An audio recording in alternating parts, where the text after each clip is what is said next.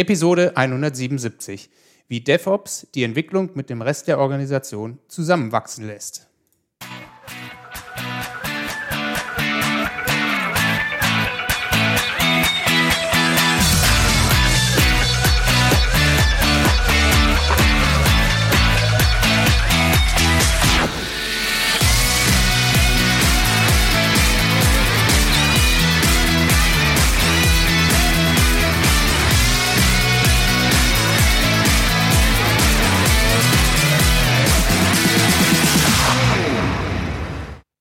Herzlich willkommen beim Zukunftsarchitekten, der Projektmanagement-Podcast für Entscheider. Am Mikrofon ist wieder Björn Schorre. Als Systemingenieur gebe ich dir Tipps und Impulse, damit du dein Projekt zum Erfolg führen kannst. So wirst du heute in dieser Episode erfahren, was DevOps bedeutet und wie sich DevOps in deine Organisation integrieren lässt. Bevor wir loslegen, möchte ich noch einen Hinweis auf das RE-Camp loswerden. Wenn du dich mit anderen Menschen treffen möchtest und dein Wissen rund um das Thema Anforderungsmanagement erweitern willst, dann schau auf der Seite requirementsengineeringcamp.com nach und hol dir dein Ticket für das RE-Camp 2022 in Herford. Außerdem gibt es auf meiner Webseite vom Zukunftsarchitekten ein Episodenvoting. Da kannst du deine Stimme abgeben zu Themen, die dich interessieren oder du schlägst sogar neue Themen vor. Ich werde dir mein Wissen weitergeben oder entsprechende Interviewpartner suchen, die als Spezialisten gezielte Antworten geben können. Der Link zum Episodenvoting findest du in den Show Notes dieser Episode. Heute darf ich einen ganz besonderen Menschen im Podcast begrüßen. Er hat Luft- und Raumfahrttechnik äh, an der TU Dresden studiert und danach lange als Entwickler und Projektleiter für Embedded Systeme gearbeitet. Er ist Host vom Podcast DevOps auf die Ohren und ins Hirn und auch beim Agile Embedded Podcast ist er unterwegs. Ich begrüße ganz herzlich Luca Injani. Hallo Luca. Hallo Björn, grüß dich. Vielen Dank für die Einladung. Ja, äh, schön, dass du da bist. Möchtest du dich gerne noch ein bisschen mehr vorstellen, was du heute zum Beispiel machst? Na klar, sehr gerne. Also, du hast ja schon gesagt, ich habe eigentlich mal Luft- und Raumfahrt studiert und grundsätzlich mag ich auch alles, was irgendwie erstens fliegt oder zweitens stinkt und kracht, ähm, in jeder beliebigen Reihenfolge. Trotz allem bin ich dann aber irgendwie versehentlich in die IT hineingepurzelt und habe nie wieder den Weg nach draußen gefunden. Ähm, ich war lange irgendwie bei einem kleinen Ingenieurbüro angestellt und na, in deren Auftrag in vielen verschiedenen Teams unterwegs. Ne? Das ganz irgendwie klassischer Ingenieurverleih. Und ähm, habe irgendwie so beobachtet, wie, wie verschiedene Teams miteinander arbeiten, wie die miteinander umgehen, wie, wie Produkte entstehen. Und irgendwie hat mich immer das Gefühl beschlichen, dass das muss doch auch ein bisschen geschmeidiger gehen. Und das war ja auch ein Gefühl, das, das viele von diesen Teams geteilt haben. Die sind ja nicht blöd, ne? sondern die wussten schon, die machen sich da manchmal ein bisschen schwerer, als, als es eigentlich sein müsste. Aber sie wussten nicht so richtig, was sie dagegen unternehmen können. Und so bin ich dann dazu gekommen, mir irgendwie tausend schlaue Bücher zu lesen, tausend schlaue Gedanken zu machen. Und irgendwann bin ich drauf gekommen, dass andere Leute ganz ähnliche Gedanken hatten wie ich und die haben das genannt DevOps. Also ähm, stellt sich raus, ziemlich typischer Werdegang für DevOps-Leute. Man hat DevOps gemacht, schon lange bevor man wusste, was das eigentlich ist. Nämlich im Sinne von einfach irgendwie sauberem Ingenieurshandwerk. Okay. Ähm, und das, was bedeutet jetzt DevOps für dich? Also, oder wie kann ich das einordnen in meine Entwicklungsumgebung und in, in meine Entwicklungsteams? Genau, das ist also eine super Frage, insofern als keiner die Antwort kennt. Wer mal sich ein Späßchen, genau, wer sich mal ein Späßchen erlauben möchte, der gehe mal auf die Wikipedia-Seite über DevOps. Die schwenken ganz offiziell die weiße Fahne und sagen, es gibt keine, äh, keine allgemeingültige Definition von DevOps. Hier hast du fünf, such dir eine raus, die dir gefällt. Insofern, ähm, hier ist meine. Ja, DevOps wir sind ist, gespannt. Genau. DevOps ist, ähm, ich würde mal sagen, die, die die Erweiterung von agilem Arbeiten. Sprich, wenn agiles Arbeiten sagt, ja, wir, wir brauchen crossfunktionale Teams, wir müssen irgendwie all die Leute ins Boot holen, die wir brauchen, um Software erfolgreich zu entwickeln, dann sagt DevOps, wir brauchen noch mehr Leute, wir müssen diesen ganzen Pfad noch länger machen, wir brauchen alle im Boot, die dazu beitragen, dass ein gutes Produkt hinten rauskommt. Mhm. Und das ne? wären für dich dann? Also kannst du da ja, noch welche aufzählen, außer die Entwicklung und vielleicht dem Kunden? Ja, äh, das, das hängt natürlich im Einzelnen davon ab, aber klar, du brauchst wahrscheinlich ein paar Entwickler, du brauchst wahrscheinlich ein paar UXler, du brauchst bestimmt deinen, deinen Product Owner oder, oder wie auch immer du deinen Spezifikateur sonst nennst. Ähm, du brauchst ganz wesentlich den Betrieb. Ne? Das heißt ja nicht umsonst DevOps, Development and Operations. So nahm das Ganze mal seinen Anfang, dass man gesagt hat, man muss diesen, diesen Zielkonflikt, diesen Widerspruch auflösen zwischen die Entwicklung, die will ja Neues machen, das ist ihr Job. Und der Betrieb, der will never touch running system, der will bloß keinen Ärger haben. Und man hat gesagt, man muss diesen Zielkonflikt auflösen, indem man ihnen eine gemeinsame Verantwortung gibt und sagt, ihr beide gemeinsam seid verantwortlich dafür, dem Kunden neuen Wert zur Verfügung stellen. Wenn er nicht entwickelt wird, ist er nicht da, hilft keinem. Wenn er entwickelt wurde, lässt sich aber nicht vernünftig betreiben, steht er auch nicht zur Verfügung, hilft auch keinem. Okay, das heißt also, DevOps betrachtet nicht nur die, das, die Entwicklung selber, sondern dann auch, wie wird das System ähm, produziert, vertrieben und beim Kunden dann eingesetzt. Also das meinst du mit Betrieb, ne? Genau, also da, das kommt ja eigentlich aus der klassischen irgendwie IT. Du hast irgendwie eine Software, die wird entwickelt und dann kommt die irgendwann ins Rechenzentrum und irgendjemand muss dafür sorgen, dass das dann 24/7 oder sonst wie zur Verfügung steht. Das meint man mit Betrieb. Mhm. Mhm. Okay, das ist jetzt, jetzt bist du bei IT-Projekten und IT-Software, äh, genau, wie du es gerade sagst, ist in diesem IT-Bereich, Unternehmensbereich irgendwo. Ähm, ist es auf diesen Bereich begrenzt, DevOps? Oder kann ich das jetzt auch weiterfassen? Also, wiederum natürlich, je nachdem, wen du fragst. Ähm, es gibt bestimmt Leute, die sagen, nee, nee, das, das braucht irgendwie ganz dringend auch eine, eine Cloud oder, oder was weiß ich, was es da so alles gibt.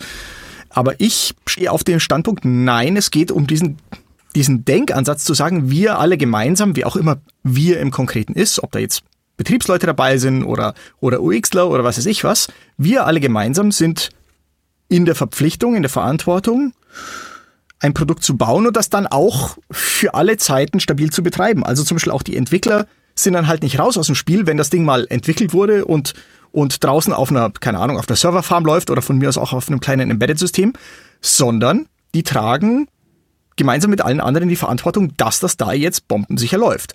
Was auch immer das dann im Einzelnen heißt. Mhm. Das heißt, also wenn ich das jetzt so mal interpretiere, ich komme ja aus, dem, aus der Automatisierungsbranche, wir haben dann ähm, ja Embedded-Systeme hergestellt, die sind dann produziert worden und dann laufen die irgendwo in der Welt beim Kunden. Und da kann es natürlich auch immer mal wieder auftauchen, dass in dem einen oder anderen, äh, in der einen oder anderen Betriebsumgebung irgendwo Probleme auftauchen. Und jetzt sorgt DevOps quasi dafür, oder die Prozesse, die dann rund um dieses DevOps dann entstehen werden, die sorgen dann dafür, dass dieses, diese Probleme dann auch wieder, ich sag mal, nach Hause transportiert werden, also zu den Entwicklern und dass dort, ja, dass in deren Verantwortung wieder gelegt wird, diese Fehler zu beheben. Ja, genau. Ähm, das ist, das ist ein ganz wesentlicher Aspekt. Es gibt ja die, in der, in der DevOps-Literatur gibt es den, den Jin Kim, das ist irgendwie so ein, so ein DevOps-Guru. Und der hat diese drei Wege definiert. Der erste Weg ist Systems Thinking. Da finden wir vielleicht schon eine interessante Überschneidung zum Systems Engineering, nicht wahr? Mhm, ja. ähm, wir können ja gleich nochmal ein bisschen genauer darauf eingehen. Aber bloß um die mal zu beschreiben, die drei Wege. Also ja. Systems Thinking. Das System als Ganzes im Blick zu haben bei der Entwicklung, bei der Weiterentwicklung, auch bei der Fehlerbehebung. Zweitens, ähm, Feedbackschleifen etablieren. Und drittens, fortwährendes Lernen. Sprich auch nicht nur zu warten, bis irgendwie Weisheit zufällig vom Himmel fällt, sondern, mhm. sondern sich auch ganz gezielt Gelegenheiten zu schaffen, um was Neues auszuprobieren, was Neues rauszufinden. Gelegentlich vielleicht mal auf der Fresse zu landen, das gehört auch mit dazu. Okay. Und jetzt insofern, um, um, um auf deine Frage zu antworten, hast, hast du dann eben genau diese zwei Sachen. Was, was gehört für mich zum Gesamtsystem? Und zweitens, wie kann ich zum Beispiel Feedback einsammeln, auch von draußen aus dem Feld? Und was mache ich dann damit? Mhm, mhm. Okay, das heißt also, da kriege ich jetzt, habe ich jetzt eine, das ist ja eine große Feedback-Schleife, ne? Die, also ich, es wird im Feld eingesetzt und es kommt dann wieder zurück. Ähm, ich sag mal, würde ich jetzt auch behaupten, dass es äh, ingenieursmäßiges Arbeiten, äh, indem ich auch sage, ja, es können auch noch Fehler auftreten später im Feld, die ich im, in meiner Laborsituation gar nicht nachstellen konnte. Und dafür muss ich auch die Verantwortung tragen und auch die, die, ja, nochmal in eine Bütt gehen und, da, und die ganze Sache dann nochmal durch den Compiler jagen und dann äh, eine, eine korrekte Software oder korrigierte äh, Hardware-Revision herausgeben. Ähm, wie grenzt sich denn jetzt DevOps zu anderen Entwicklungstätigkeiten ab? Also zum Beispiel klassischer oder agiler Entwicklung? Ich sag mal, Feedback-Schleifen habe ich ja in agiler Entwicklung relativ schnell. Äh, aber ja, wie, wie steht DevOps zu diesen, diesen Entwicklungstätigkeiten? Naja, da, da muss man sich, glaube ich, also was die Abgrenzung zum agilen, äh, Quatsch, zum klassischen angeht, da ist ja dann eh die Frage, was verstehen wir denn darunter? Einen, einen ganz altmodischen irgendwie Wasserfall, ganz, ganz stumpf von oben runter, zwei Jahre nicht links und nicht rechts schauen. Mhm. Ähm, das ist auch nicht das, was mir meine Professoren im ersten Semester als ingenieurmäßiges Vorgehen verkauft haben. Also ähm, ich, ich glaube, ähm, wenn man das unter, unter klassischer Entwicklung versteht, dann, dann funktioniert das genauso gut oder schlecht wie, wie schon damals. Aber wie grenzt es sich zur agiler Entwicklung ab? Ich glaube, der Unterschied ist relativ gering in dem Sinne, dass man sagt, ja, wir haben diese kurzen Zyklen, wir, wir möchten gerne iterativ, inkrementell entwickeln, so klein wir unsere Iterationen machen können. Der Unterschied ist bloß der, man weitet seinen Blick und man sagt, ich fasse mhm. noch mehr äh, Themenfelder, noch mehr Spezialitäten, noch mehr Aufgaben mit in meinen Fokus, in das, was es, ne, was, was es in mein System, in meine Iterationsschleifen übernehmen zu gilt. Eben nicht nur Softwareentwicklung, das agile Manifest, wenn du es jetzt liest, die reden nur von Software. Und mir ist Software viel zu langweilig. Das ist nämlich bestenfalls die halbe Miete von einem Produkt. Ja, gerade im Embedded-System, ne? Äh, Abgesehen ich, davon, eben.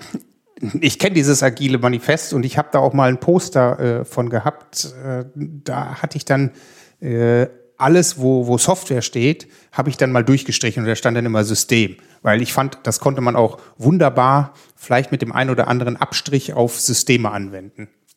Und, oder zumindest war es ein, ein Ideal, welchen man wirklich gut folgen konnte, weil es äh, den, den Kunden und das Produkt immer wieder in den Mittelpunkt gestellt hat. Genau so ist es. Das ist ja eben auch genau meine Rede. Das ist einfach eigentlich gutes Handwerk, ne? Ja, genau. Und bestimmt, bestimmt auch älter als die Computerei. Also ich sag mal, das Rad ist bestimmt nicht im Wasserfallprozess erfunden worden.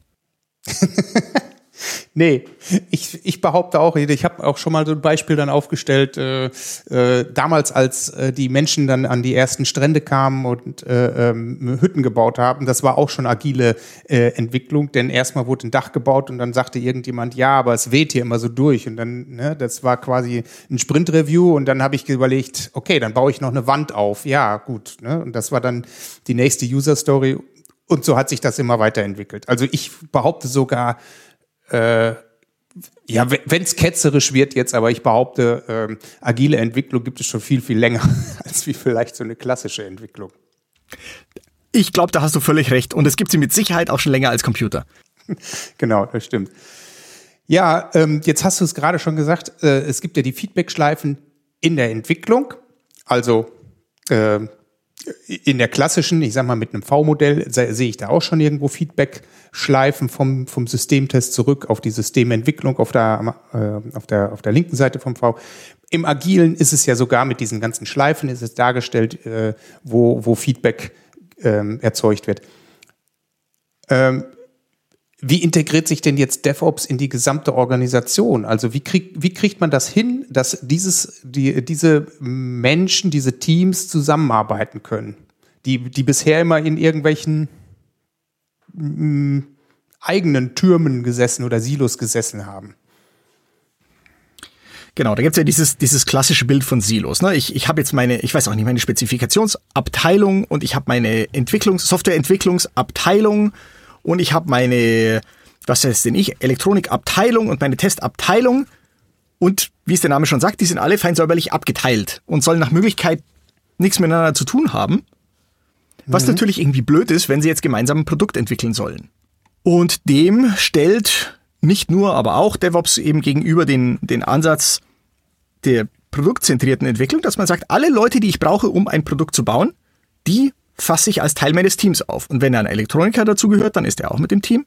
Und wenn, das, wenn ich einen Tester brauche, dann ist er auch mit Team, im Team und so weiter. Ähm, und wenn jetzt, wenn du jetzt böse bist, sagst du, na ja, das, das klingt jetzt irgendwie nach Matrix-Organisation Marke Asbach, dann sage ich ja, wenn man so will schon, aber ich glaube, das wäre ein bisschen zu kurz gesprungen, weil es geht ja darum, wem bin ich ganz primär ähm, verbunden, wem bin ich zur Rechenschaft verpflichtet? In erster Linie meinem, ich weiß auch nicht, Chef von der Spezifikationsabteilung oder in erster Linie meinen Kollegen in dieser Produktorganisation, die mit mir gemeinsam etwas bauen zum Wohle des Kunden. Okay, das heißt, du hast verschiedene Disziplinen bei dir jetzt in dem Team drinne und die arbeiten wirklich Hand in Hand zusammen an einem, äh, an einem Produkt. Aber ist das nicht auch schon das, so wie wir das vielleicht kennen aus der agilen Entwicklung? Dass ich da schon verschiedene Disziplinen mit in einem Team habe? Ja, ja, das stimmt. Deswegen, äh, ich sag mal, es ist die logische Weiterentwicklung von, von agiler Arbeit. Mhm. Nämlich zum Beispiel, dass du sagst, die Produkt oder die Arbeit am Produkt hört nicht auf, wenn die letzte Zeile Code geschrieben ist und ich das Ding ausliefere und dann ne, reite ich in den Sonnenuntergang, sondern ich als ganzes Team bin weiterhin in der Verantwortung, dass das ähm, nutzbringend für meinen Kunden arbeitet. Dazu gehört zum Beispiel einen stabilen Betrieb sicherzustellen. Das kann ich jetzt machen, indem ich zum Beispiel, äh, indem alle im Team Beteiligten, von mir aus auch die, die UX-Leute, äh, Rufbereitschaft haben, sage ich mal. Das, mhm. das, könnte, okay. das könnte eine Interpretation sein. Die andere Interpretation davon könnte aber auch sein, ich baue einfach Mechanismen, die es dem System erlauben, stabil zu bleiben. Automatisierungen, ähm, oder, oder von mir aus, es gibt einen Helpdesk, dann bin ich in der Verantwortung, dem Helpdesk die notwendigen technischen Mittel und das nötige Wissen zur Verfügung zu stellen, dass die ihre Helpdesk-Arbeit sauber machen können. Ich gehe nicht raus aus der Verantwortung. Auch wenn das Produkt irgendwann mal ausentwickelt ist und im Feld ist, ich darf gerne Verantwortung, sagen wir mal, delegieren von mir aus an den Helpdesk. Es macht ja keinen Quatsch, dass die Entwickler ans Telefon gehen. Es mhm. macht ja keinen Sinn, dass die Entwickler ans Telefon gehen. Aber ich komme niemals raus aus dieser Verantwortung für das Produkt, das ich gebaut habe. Lässt du dann im Großen und Ganzen diese Entwicklungsteams, würdest du dir dann bestehen lassen? Also oftmals heißt es ja bei der agilen Entwicklung, ja, das, das, das Team ist dann so und so lange zusammen. Ich sage jetzt mal äh, 13 Monate, danach ist das Produkt dann fertig entwickelt und es wird äh, released. Oder es hat mehrere Releases hinter sich, aber dann ist es so weit durch, dass alle, äh, naja, alle ist schon wieder, also 95 Prozent der Anforderungen umgesetzt sind und dann löst man das Team auf. Aber dann ist ja quasi keiner mehr da, der sich um das Produkt kümmern könnte. Und da gehst du jetzt wahrscheinlich rein und sagst, ja, da muss aber immer noch ein Team weiter bestehen bleiben. Ist das, habe ich das so richtig verstanden? Das hast du so richtig verstanden, ja, genau. Also im Übrigen sagt auch die agile Entwicklung, wir, wir erwarten, dass Teams über lange Zeit stabil bleiben. Und mhm. dass die, ne, dass sich da auch auf, auf menschlicher Ebene, dass man da zusammenfindet, dass man, dass man Hand in Hand arbeiten kann. Aber DevOps ganz klar, die Verantwortung bleibt bestehen, also muss irgendwie auch das Team bestehen bleiben. Ja. Ähm, und wenn du sagst, oh, das ist aber ganz schön kompliziert, weil die Anforderungen an das Team ändern sich ja, dann sage ich ja, stimmt, das ist, das ist halt tatsächlich ein bisschen ein Problem. Ändern sich die Anforderungen an das Team oder für das Team? Weil die Anforderungen sehe ich als, als Systemingenieur, als Requirements-Ingenieur, sehe ich das ja immer, an, an, dass die Anforderungen an das Produkt gestellt werden müssen. Ja, ich, ich sag's mal so, angenommen ein Produkt ist jetzt tatsächlich irgendwann mal ausentwickelt, dann stellt sich die Frage, brauche ich da wirklich immer noch genauso viele Entwickler im Team wie, wie zu Anfang, ne? wo genau, ich noch einen großen ja. Funktionshub habe. Ja, ja, ja, genau. Ne? So ist das zu verstehen. Aber da muss man sich dann auch Kunstgriffe einfallen lassen. Entweder man, man lässt dann ein Ziel, Team gezielt schrumpfen oder aber man sorgt dafür, dass ein Team mehr als ein Produkt betreut. Das ist dann, das ist dann wieder ich okay, sag mal, das sind jetzt wieder Umsetzungseinzelheiten. Das, das Team bekommt dann also quasi den, einen neuen Produktauftrag, der dann so langsam eingefasst wird und der andere würde dann quasi ein bisschen nach und nach auslaufen. Ich kann Zu mir jetzt sogar Grade, vorstellen, ja. ja. ich kann mir jetzt sogar vorstellen, dass, du hast es ja eben schon gesagt, äh, Helpdesk, Service, Wartung, wie auch immer diese, ähm, die, die Abteilungen dann heißen, die den, den, den Kunden zusammen mit dem Produkt dann ähm, betreuen und zufriedenstellen, dass er da, da weiterarbeiten kann. Also ich kann mir jetzt auch vorstellen, dass dieses Team auch solche Schulungen dann äh, macht oder solche Übergaben zumindest. Ne? Wie kann ich das Produkt denn verwenden? würde ich darauf bestehen, ja klar. Ja, okay. Also, ne, wie gesagt, die bleiben ja in der Verantwortung dafür, dass das Produkt den gewünschten Wert für den Kunden erbringt. Und sie dürfen Aufgaben delegieren an zum Beispiel ein, ein Service oder ein Helpdesk. Aber was sie nicht delegieren, ist die Verantwortung. Das heißt, sie sind dann schon dafür verantwortlich, dafür zu sorgen, dass, dass eine Wartungsschnittstelle existiert, dass die Serviceleute wissen, wie die zu bedienen ist, dass entsprechende Schulungen abgehalten werden und so fort. Und das ist im Endeffekt, ja auch schon die, die Antwort, zumindest ein Teil der Antwort auf die Frage unseres, unseres Podcast-Themas. Ja, Wie lässt DevOps Systems Engineering mit dem Rest der Organisation zusammenwachsen? Also, wie siehst du das? Also ich, ich glaube, die sind, die sind irgendwie mindestens Cousins oder sowas. Ähm, weil, weil ich denke, sie, sie haben ja beide dieselbe Sichtweise, nämlich eben genau diese integrierende Sichtweise, dass man sagt, was gehört denn alles dazu, dass ich am Ende ein gutes Produkt, ein für meinen Kunden hilfreiches Produkt ausliefern kann. Und dazu gehören na, die verschiedensten Details der technischen Umsetzung und von mir aus auch der organisatorischen Umsetzung. Aber ganz, grundsätz, grund, ja, ganz grundlegend haben sie beide diesen Systemgedanken, diesen Gedanken von, was muss denn alles ineinander greifen, damit hinten ein wertvolles Produkt rausfällt. Ja, genau. Also übergreifend über den gesamten Lebenszyklus eines Produktes, eines Systems. Genau. Und äh, was man auch ähm, dazu sagen sollte, vielleicht, viele Leute sagen zu Recht, dass, dass DevOps zum Beispiel einen sehr starken Fokus auf Automatisierung hat. Bildautomatisierung, Testautomatisierung, ne, alles, was nicht bei drei auf dem Baum ist, wird erstmal automatisiert. Ja. Aber das ist ja nur ein Mittel zum Zweck, sondern es hat genau diesen Zweck, diesen Nutzen, dass ich Feedbackschleifen etablieren kann und dass ich sie auch möglichst leicht nutzen kann. Ne? Wenn, wenn Tests zum Beispiel eine furchtbare Mühsal sind und dauern irgendwie Tage und Wochen und da sitzt dann irgendjemand im Kämmerlein und drückt den Knopf zum tausendsten Mal, dann machst du es nicht. Ja, genau. Sondern wenn es, wenn es automatisiert ist, wenn es schnell geht, wenn es überhaupt nicht stört, weil es, mei, dann lass die Tests halt laufen, ist doch wurscht, das macht der Computer. Dann ist ideal. Dann kannst du mutig voranschreiten, dann kannst du schnell iterieren, dann kannst du dir sicher sein, dass du, selbst wenn du jetzt irgendwo einen Bock schießt, dann merkst du es auf der Stelle und du hast auch wieder einen Weg zurück. Und das, ist, so- natürlich unabhängig davon, ob es sich nur um Software handelt oder zum Beispiel um ein Embedded System. Und das ist gleichermaßen wertvoll bei der blanken Softwareentwicklung wie bei der kompletten Systementwicklung. Ja. Ähm, jetzt hast du da schon so ein paar Vorteile äh, rausgestellt, nämlich du, du bist immer dabei zu automatisieren. Das hat ja auch immer den Vorteil, dass du äh, immer wieder dich, dich weiterentwickelst, also immer wieder auch am Trainieren bist, am, ne, wie, wie teste ich das System oder wie bediene ich das System. Ich sehe da jetzt auch einen wahnsinnigen Vorteil drin für das Unternehmen, weil es ist ja nicht nur, dass ich einmal in zehn Monaten äh, anfange zu testen, sondern ich bin ja, ich bin ja quasi immer am Testen. Ne, Ich habe ja, ich, ich entwickle drei, 15 Zeilen äh, neuen Quellcode, äh, checke den ein und lass den testen. Ja, Oder ähm, ich äh, muss eine, eine, eine neue Hardware-Funktion implementieren. Ach, da hatten wir eine, eine Bestückungsoption. Okay, ich bestücke mal da noch irgendwie äh, drei, vier Bauteile und dann bringe ich dieses äh, Elektronik-Device wieder in, diesen, in, diese, in diese Testautomatisierung rein und lasse das auch wieder durchlaufen. Das, also ich sehe da super viele Vorteile, dass ich, dass ich ja ständig äh, ja, diese, diese Feedback-Schleifen habe.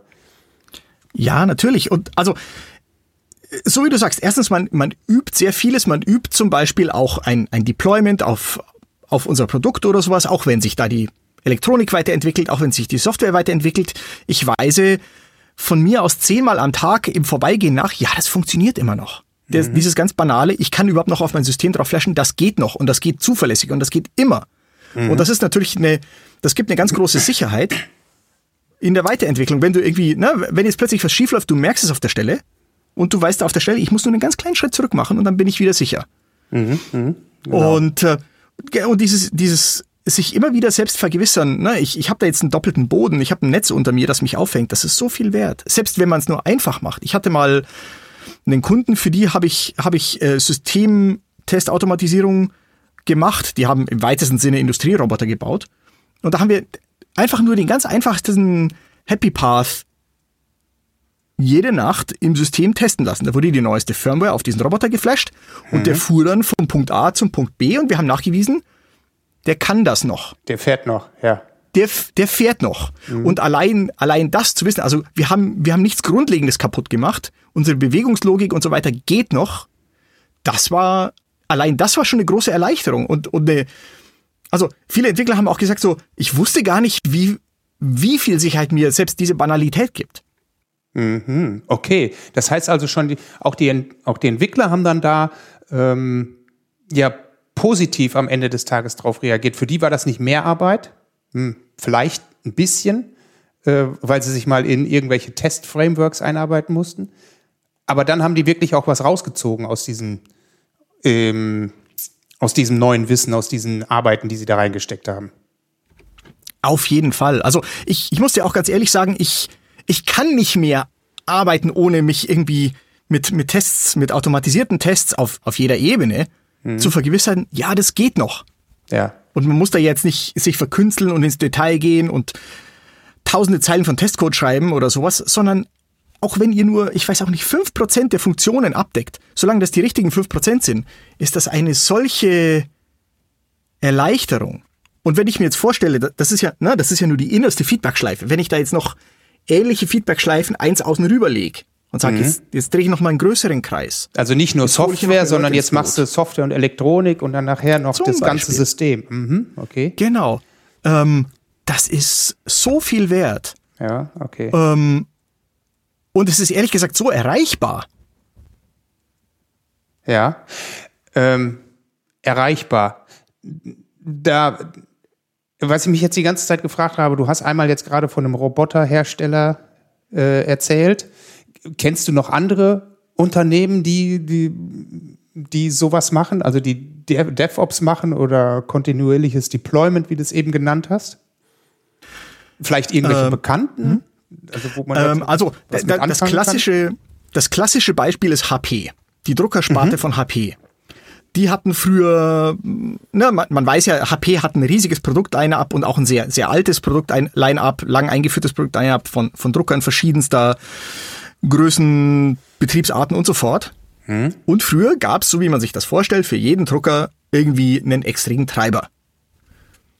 Und, beziehungsweise eine, ei- nicht Treiber, Firmware will ich sagen. Eine eigene Firmware. Ja. Ne, die, die, keine Ahnung, die Tintenstrahler, die hatten eine eigene Firmware und die Laser hatten eine eigene Firmware und na, je, die, die Tintenstrahler unter sich auch noch tausend verschiedene. Mhm, und das war natürlich ein entsetzlicher Flohzirkus, da irgendwie diese ganze Codebasis im Griff zu behalten. Und irgendwann haben die gesagt, das kann so nicht weitergehen und haben quasi von null weg ihre ganze Entwicklungsmethodik neu hochgezogen, haben umgestellt auf testgetriebene Entwicklung, auf kontinuierliches, äh, Continuous Delivery, was das ist, können wir gleich nochmal ein bisschen drauf eingehen.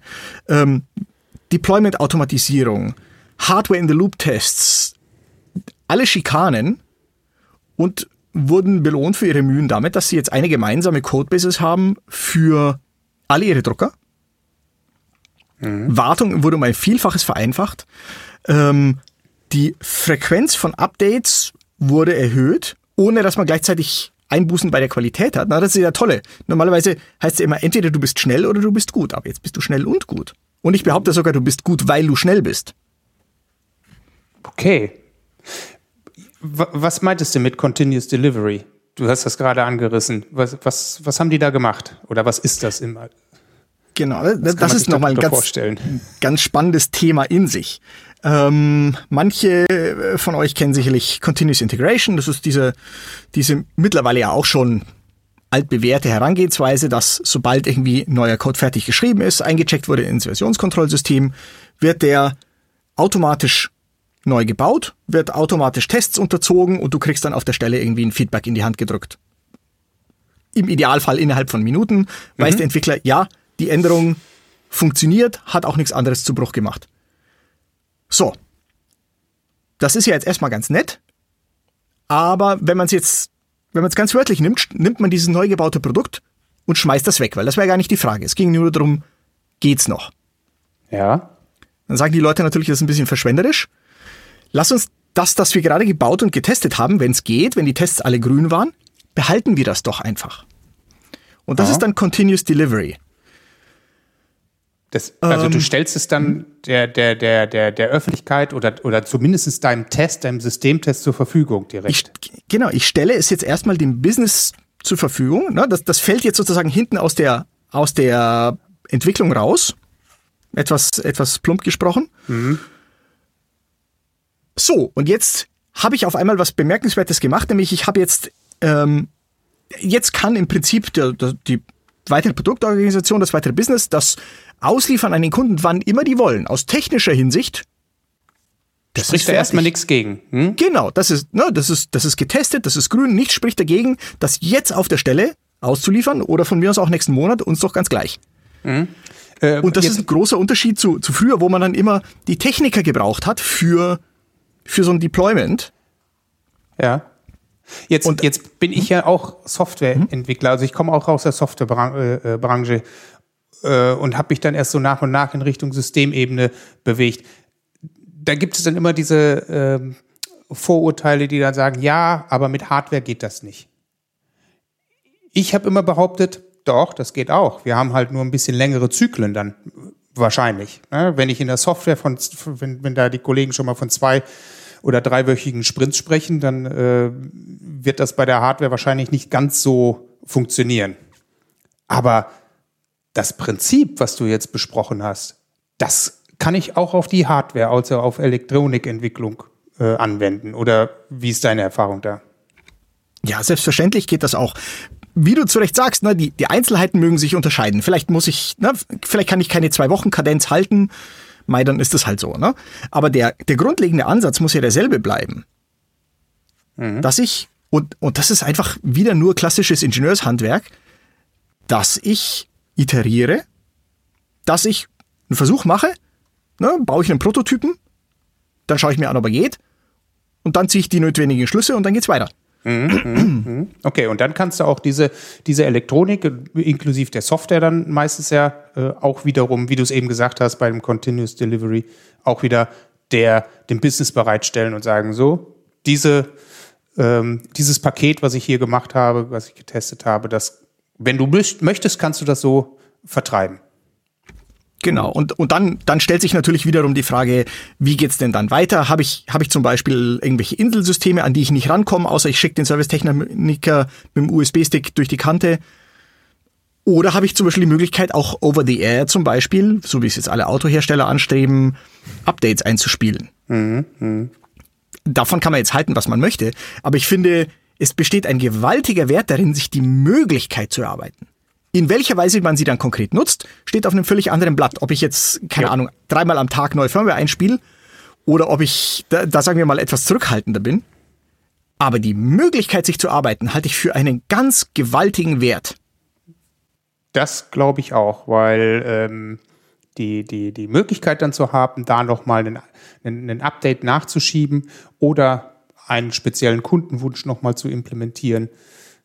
Und, oder wenn es auch nur eine Wartung ist, die ich durchführen möchte. Ne? Mal gucken, wie, wie, die, wie das Logfile denn aussieht und ob es da irgendwelche Probleme gegeben hat. Das ist doch, glaube ich, äh, ähm, schon mal viel wert, um ja, um vielleicht dann auch mal, aber das ist nicht Thema von heute, das ist dann äh, dieses Thema äh, Predictive Maintenance äh, zu, äh, zu adressieren.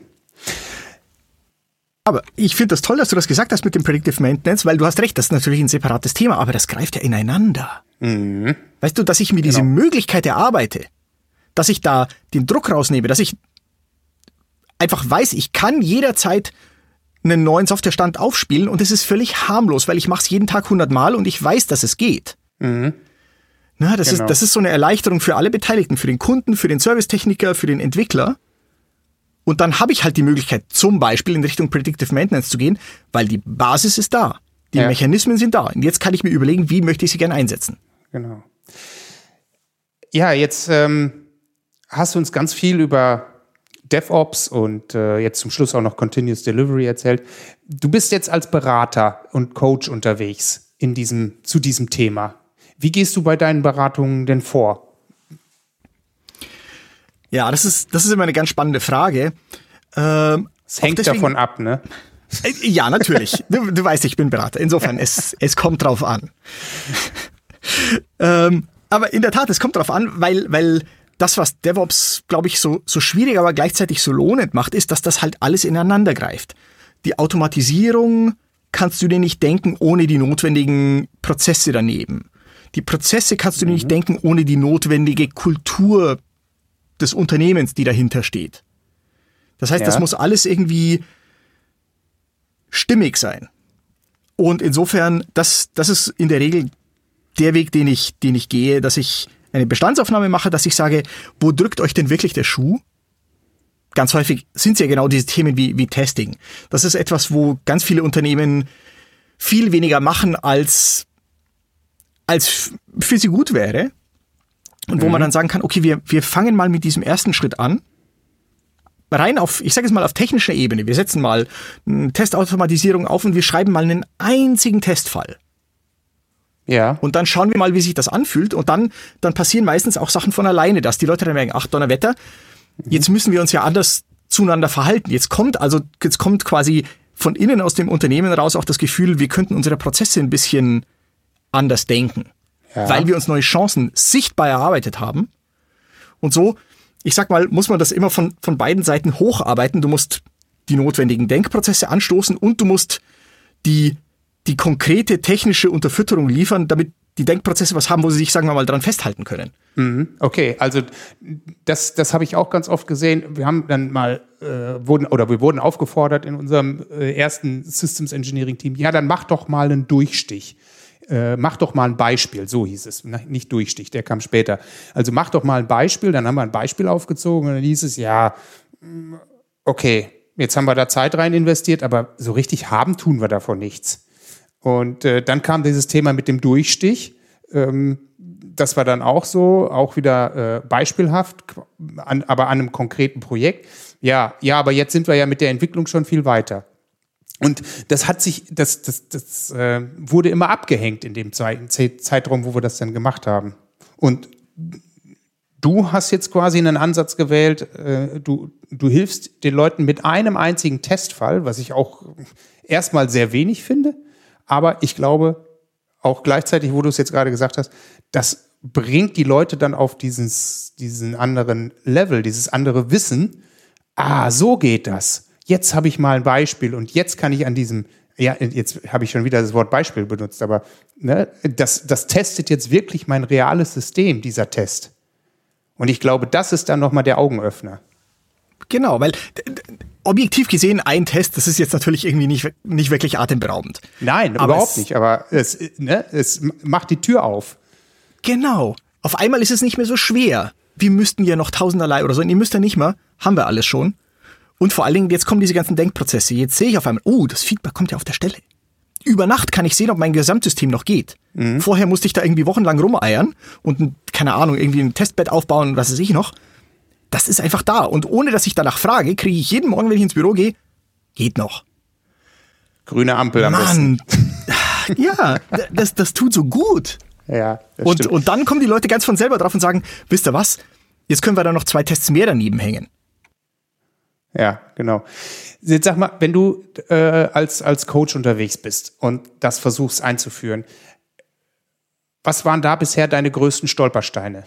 Also wo, wo es am meisten gehapert? Wo würdest du sagen, ey, wenn ich da nochmal anfangen würde, da gucke ich immer als allererstes drauf. Das könnte ein Jobstop Jobstopper sein. Ähm, ich würde mal sagen, es gibt da zwei Ebenen. Es gibt die, ich sage mal, unmittelbare Ebene. Es gibt immer so ein paar Leute, die sagen, brauchen wir nicht, haben wir nicht. Äh, ne, das haben wir noch nie gemacht. Sehe ich ein. Ich meine, das, das sind dann häufig auch, auch Leute, die ähm, die schon lange mit dabei sind und die natürlich auch schon lange gute Arbeit machen. Und jetzt komme ich auf einmal daher und erkläre denen, wir müssen das jetzt alles ganz anders machen. Das fände ich wahrscheinlich auch irgendwie blöde. Ähm, aber ganz häufig übersehen die, wie viel Mühe sie sich machen und wie viele Risiken sie sich auch einfangen. Ne, ich habe immer wieder mal Leute, die sagen, ich brauche keine Tests, ich weiß schon, dass das geht. Ja, ja, natürlich. Ich glaube dir schon, dass du gute Software schreiben kannst. Gar, gar, kein Zweifel. Aber wäre es nicht viel leichter, du würdest dir die Mühe und die Unsicherheit abnehmen, das dann irgendwie von Hand ab und zu mal nachzutesten und dann ist das irgendwie ein riesen Hackmeck und wer weiß, was dabei rauskommt, sondern das macht einfach die Maschine für dich und du musst nie wieder einen Gedanken dran verschwenden. Das ist also die eine Ebene. Die andere Ebene mhm. ist eine ganz, ganz andere und die ist viel hinterhältiger, weil da fallen nämlich viele, auch große äh, Unternehmen auf die Fresse dabei. Nämlich, es reicht nicht, wenn du deine Entwicklungsorganisation allein auf diesen neuen Modus hebst, sondern das erfasst auf einmal ein gesamtes Unternehmen, ob du willst oder nicht. Und das, das erwischt ganz viele Leute eiskalt, die denken, ja, ja, also ich führe jetzt in meiner in, in meiner technischen Entwicklung führe ich jetzt irgendwie agiles Arbeiten ein oder DevOps ein oder was weiß ich was. Und das, das ist nicht einfach, aber das kriegt man hin. Die Leute sind auf Draht, die wissen, was sie davon haben, die wollen das machen, dann führen die das ein. Aber jetzt plötzlich ändert sich die komplette Gestalt deiner Entwicklungsabteilung äh, aus der Perspektive, aus, aus der Perspektive vom Rest des Unternehmens. Die wissen jetzt auf einmal alle nicht mehr, wie sie mit dir umgehen sollen. Wie mhm. mache ich denn jetzt überhaupt Budgets? In einem agilen Umfeld? Wie ja, mache ich denn ja. Personalwesen in einem agilen Umfeld? Wie mache ich denn Produktentwicklung, Produktdefinition, äh, gar strategische Sachen in diesem Umfeld? Und das ist was ganz, das ist was, was ganz viele Unternehmen eiskalt erwischt. Dass die gar nicht realisieren, dass das wahnsinnig ausstrahlt. Und wie ich finde, sehr, sehr wertvoll ist und sehr, sehr viel bringt. Aber man sollte sich nicht der Illusion hingegen, dass das ist, was man einfach mal so einführen kann und scheibchenweise oder sowas. Genau an diesen, genau an diesen Grenzflächen, wo auch immer die dann sein mögen, gibt's gewaltige Reibung und da kann es schon auch mal knallen. Mhm, mhm. Okay, sehr spannend. Ähm, bist du an den Stellen auch, also ich weiß ja jetzt, dass du der DevOps-Experte bist und du hilfst denen, die Tests aufzusetzen. Kannst du da auch beraten oder ist das jetzt etwas, wo du sagst, mh, hm, nee, da bräuchten wir dann eher einen agilen Organisationscoach oder sowas? Ähm, also pass auf, ich bin, ich bin irgendwann mal drauf gekommen, Engineering ist das, was passiert, wenn Ingenieure miteinander reden.